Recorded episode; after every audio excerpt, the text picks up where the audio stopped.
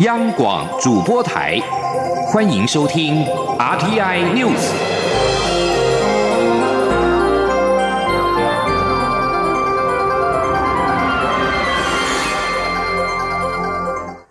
各位好，我是主播王玉伟，欢迎收听这节央广主播台提供给您的 RTI News 新闻。首先带您关注台美关系。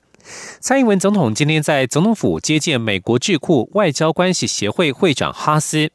总统在致辞时指出，北京当局所说的“中国梦”没有民主自由，已经对国际秩序带来严重威胁。台湾站在守护民主自由的第一线，这一代台湾人有历史使命，就是要维持台湾民主不受威胁。面对霸凌者时，越是怯弱，他们就会越嚣张。前天记者欧阳梦平的采访报道。总统在接见哈斯一行时表示，许多专家都指出，维系世界和平的国际秩序及民主价值，在二十一世纪面临前所未有的挑战。台湾身为国际负责的一员，不但勇于面对挑战，坚持民主自由的价值，也致力维系印太区域的和平稳定与繁荣发展，以作为自由开放印太区域的贡献者。在两岸关系上，总统指出，台湾从来不反对双方的互动与交流，但是很可惜，中国方面再次重申不放弃对台动武的意图，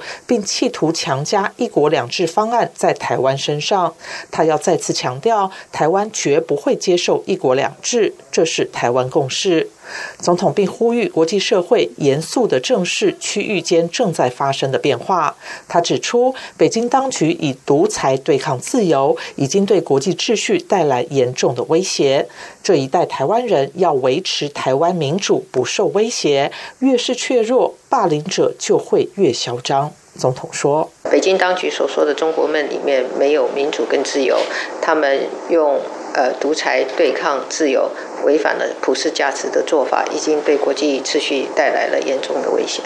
我们台湾正站在守护民主自由的第一线，这一代的台湾人有历史的使命，就是要维持台湾民主不受威胁。我相信，面对霸凌者。呃，越是缺弱，他们会越嚣张。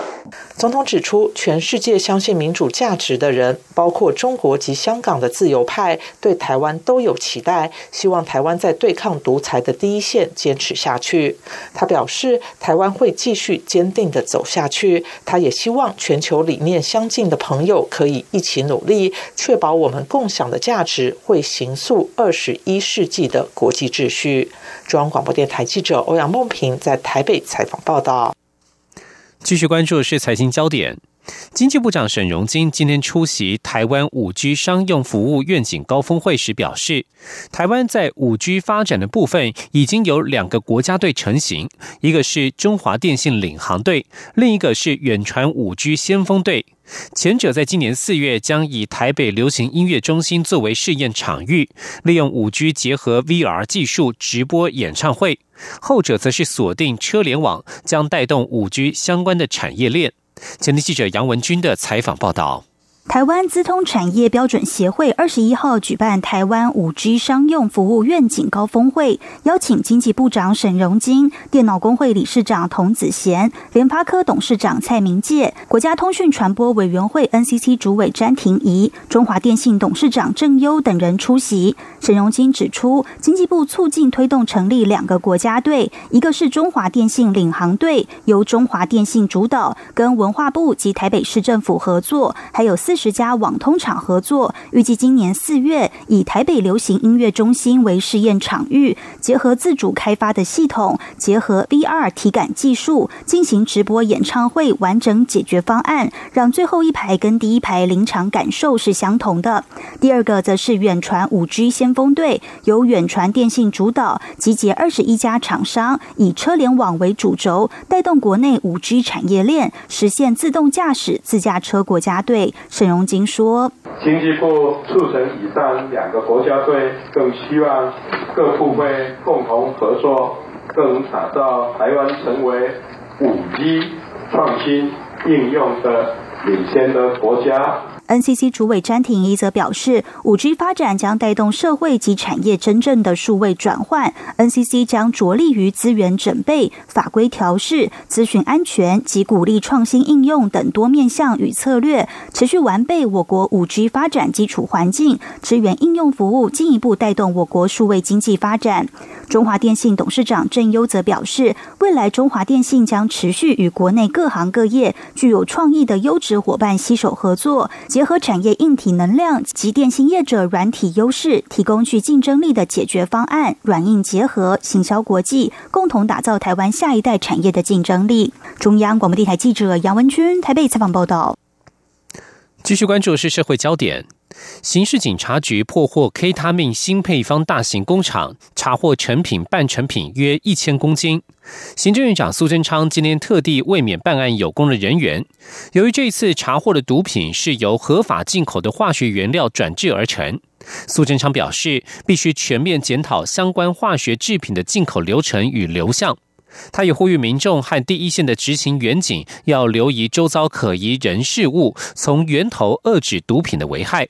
今天记者王维婷的采访报道：刑事警察局日前接获线报，联合检方宪兵于新北市和基隆市查获 K 他命新配方的制毒工厂，查获成品二十三多公斤，半成品七十九多公斤，制毒原料八百六十八公斤，关键溶剂一千公斤，以及犯案工具等。由于这是首度破获合法化学原料转制毒品的案件，行政院长苏贞昌二十一号也特地到刑事局奖励弃毒有功人员。苏贞昌表示，这批毒品如果流入市面，估计将危害五十万人。他对相关单位联手弃毒表示敬佩。苏奎说，贩毒集团制毒和通讯技术都进阶，合法进口化学原料竟然也可以转制成毒品，应该检讨相关原料的进口流程。另一方面，他也呼吁民众和第一线警方多留意可疑的人事物，从源头遏制毒品危害。苏贞昌说：“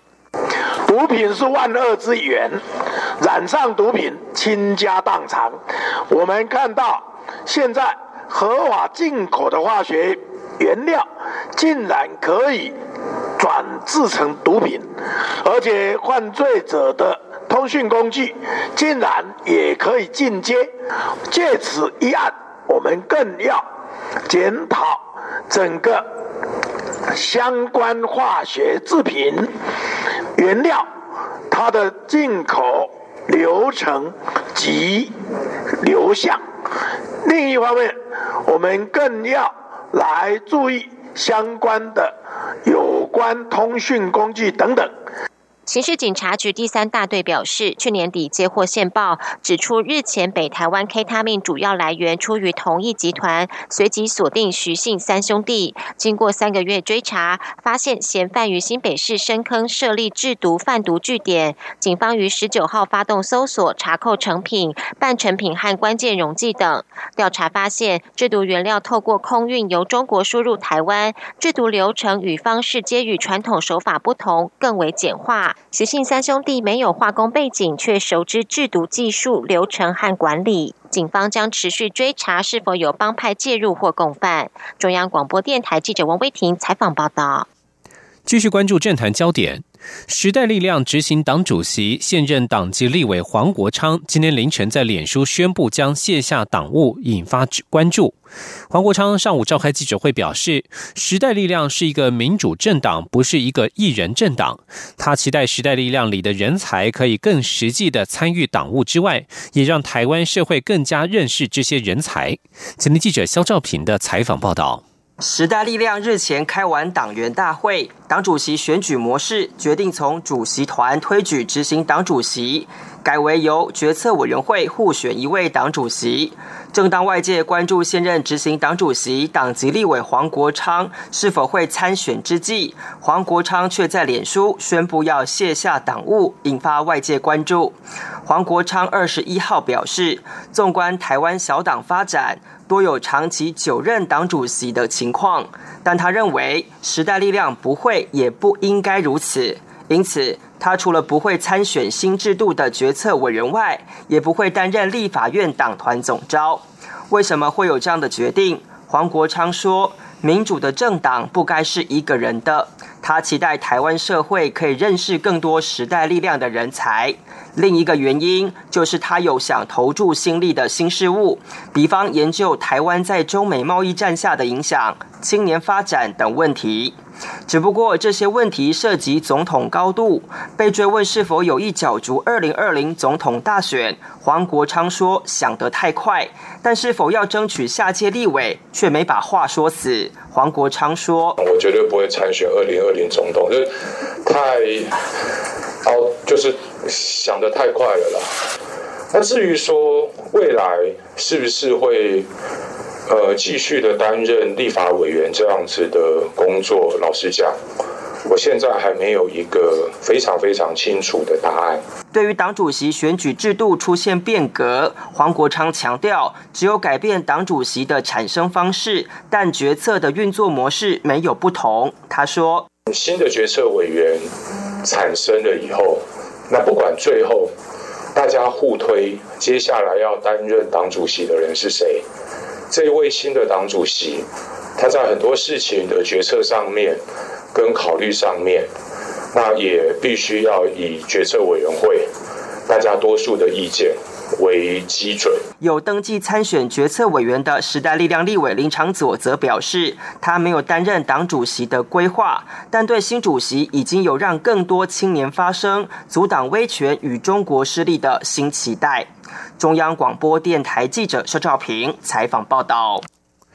继续关注国际焦点，美国总统川普二十号痛批民主党及联邦众议院议长佩洛西，因为佩洛西反对他提出移民改革与墨西哥边界围墙的协议。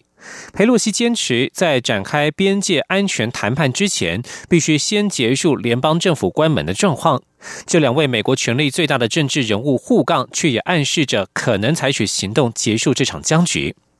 美国联邦政府关门可以说是美国政治分歧时的例行仪式，但这次持续的时间已经创下纪录，大约八十万名联邦政府员工至今无法获得薪资。佩洛西在推特上强调必须结束僵局。他指出，部分联邦政府员工已经开始向食物银行或地方慈善团体求助。他希望重启政府，让员工拿到薪水，然后就可以开始讨论如何保护边界安全。代表美国政府与国会谈判的副总统彭斯表示，参议院最快应该在二十二号就川普的提案进行表决。而计划进行的表决也反映出参议院共和党领袖麦康奈的态度已经有所转变。麦康奈之前曾经表示，他不会处理任何解决政府关门的提案，除非该提案已经获得川普与民主党的支持。眼见越来越多放无薪假的员工日子难过，现在全美各地都有慈善团体或企业提供免费餐点或折扣给被迫休假的联邦员工，另外还有机构提供无息贷款。继续将焦点关注到脱欧议题。英国脱欧是歹戏托棚，经过十五号脱欧协议草案在国会闯关失利，英国首相梅伊挺过十六号的不信任案表决之后，即将展开新的一周发展。梅伊在今天将重返国会，提出继续推动脱欧的 B 计划。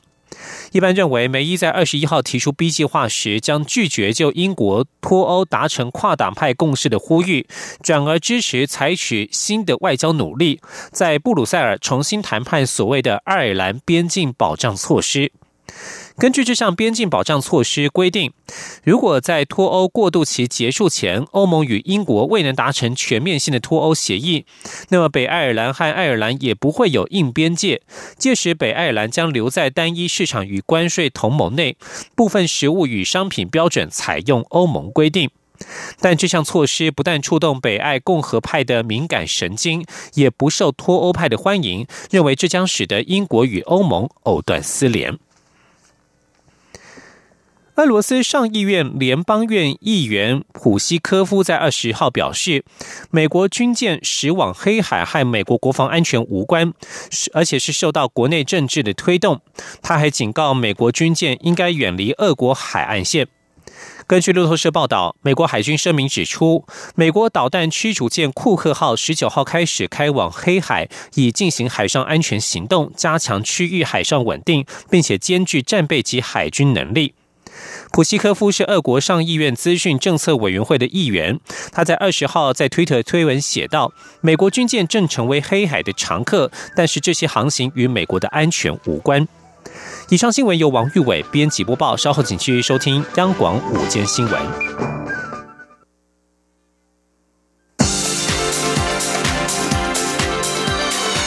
这里是中央广播电台台湾之音，欢迎继续收听新闻。欢迎继续收听新闻，我是陈怡君。外交部外交小尖兵英语种子队的选拔活动已经有十七年历史了。经过层层关卡竞赛选出的最新一届外交小尖兵代表团，在今天举行出访授旗典礼。他们预计二十二号前往新南向目标国家越南与菲律宾参访，协助台湾深耕新南向国家青年的有我人脉，发挥青年外交的成效。记者王兆坤的报道：最新一届的外交小尖兵前三名队伍，分别是桃园市立武林高级中学、台南市德光高级中学、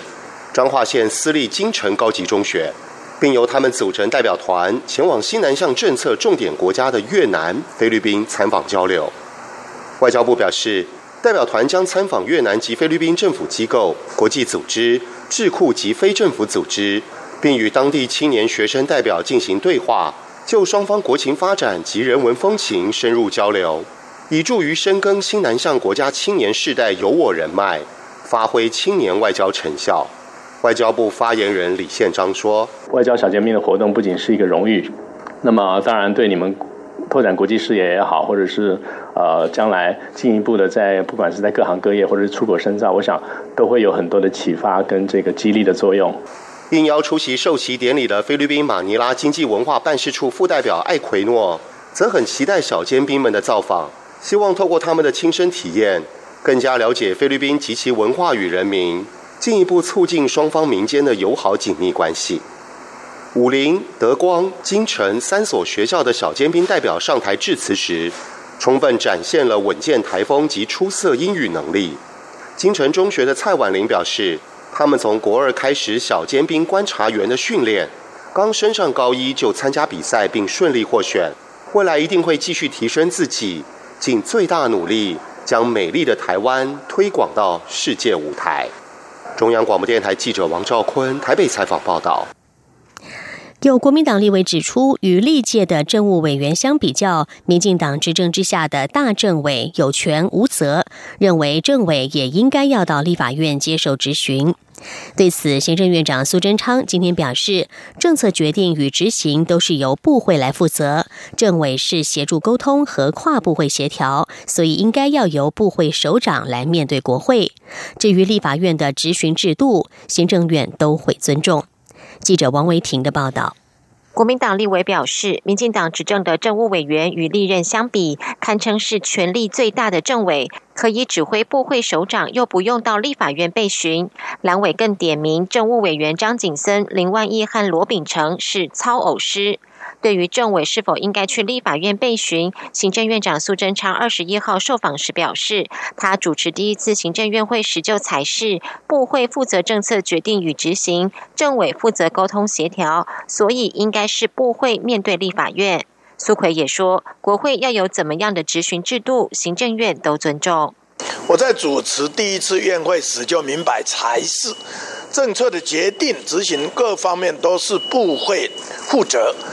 政委是协助沟通跨部会协调，所以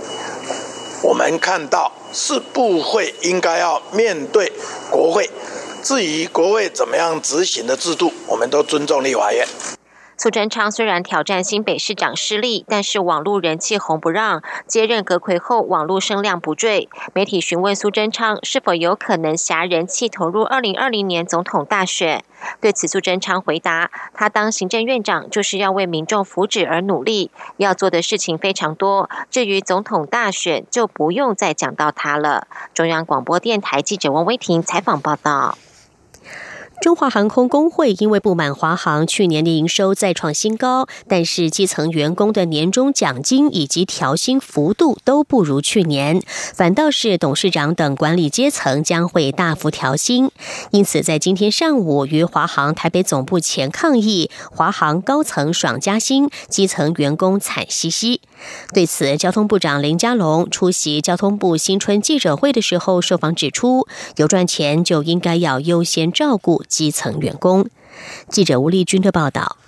华航工会二十一号上午在华航台北总部前抗议，华航营收连年创新高，基层权益却连年创新低。工会指出，华航去年营收高达新台币一千五百六十三亿元，较过往最高点增加二十六亿元，但公司却以救机摊提、付反托拉斯和解金为由，宣称今年不管年终奖金还是调薪都将比去年少。华航工会指出，对比长荣航。航空今年年终奖金四个月并加薪三千元，华航基层员工年终奖金却只有过去最高点的四分之一。与此同时，华航董事会二十一号却要进一步讨论高层加薪方案。传闻董事长何暖轩调薪幅度可能高达三万五千元，其他各级主管薪资也将同步调升，让基层员工有如做功德。对此，交通部长林佳龙二十一号。上午出席交通部新春记者会时，受访指出，企业有赚钱就应优先照顾基层员工，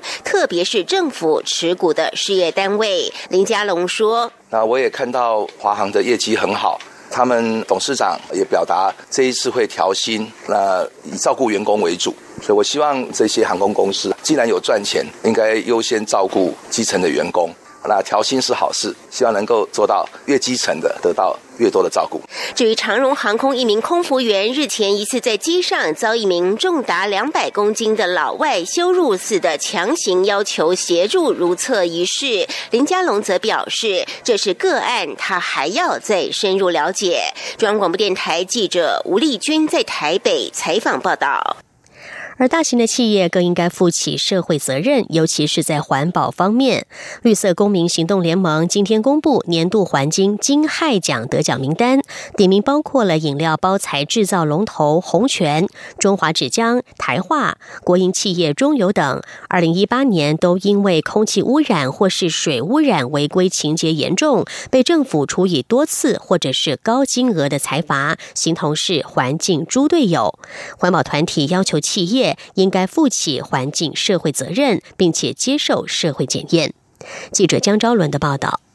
绿色公民行动联盟指出，所谓年度环境侵害奖，是他们整理环保署二零一八年的官方正式采罚记录，从上千笔违反空污法及违反水污法的采罚记录中。统计出空污及水污累计采罚金额最高以及采罚次数最多的三十多家环境侵害企业入围名单，再依照违规严重性、产业代表性与违规次数与金额等原则，评选出六家环境侵害奖得奖名单。上榜的六家企业包括台湾饮料包材制造龙头红泉、绕管偷排废气、素食龙头麦当劳最大供应商祈富食品买管偷排废水。造纸业龙头永丰鱼子公司中华纸浆。空污水污超标严重，六氢台塑相关企业台化多次违反空污法，国营企业台湾中油没有装置污染防治设备，且多次因为空污水污违规遭裁罚，以及台湾最大硫酸钾制造商东碱排放有毒气体，厂内粉尘堆积，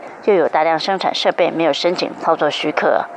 绿盟副秘书长洪生汉呼吁上榜企业应该提出改善方法，政府也应该有更多资讯公开机制，让全民一起来监督。洪生汉说。这些企业它的污染跟违规就是事实，那事实代表它已经发生了。所以第一个，我们要求应该要向社会交代，到底这些环境污染的原因是什么。更重要的事情是，要告诉大家你改善的做法，你做了什么。你必须也应该要公布你这些污染改善的报告，你应该公布出来，给要给大家给社会一个交代。第二个。政府应该在更进一步的健全民众可以监督的这个资讯公开的机制，确实揭露企业的污染情形，包括处分情形跟改善报告。绿盟也质疑环境金害奖得奖名单中，红泉曾获国家品质奖，中华纸浆曾获台湾企业永续奖，但他们却都是污染违规大户，让人怀疑企业永续奖颁奖内涵究竟为何。他们要求未来相关奖项应该纳入企业社会环境责任表现，才不会让外界误以为政府只是一位拼经济，却牺牲环境永续发展。中国电台记者张超伦台北赛报报道。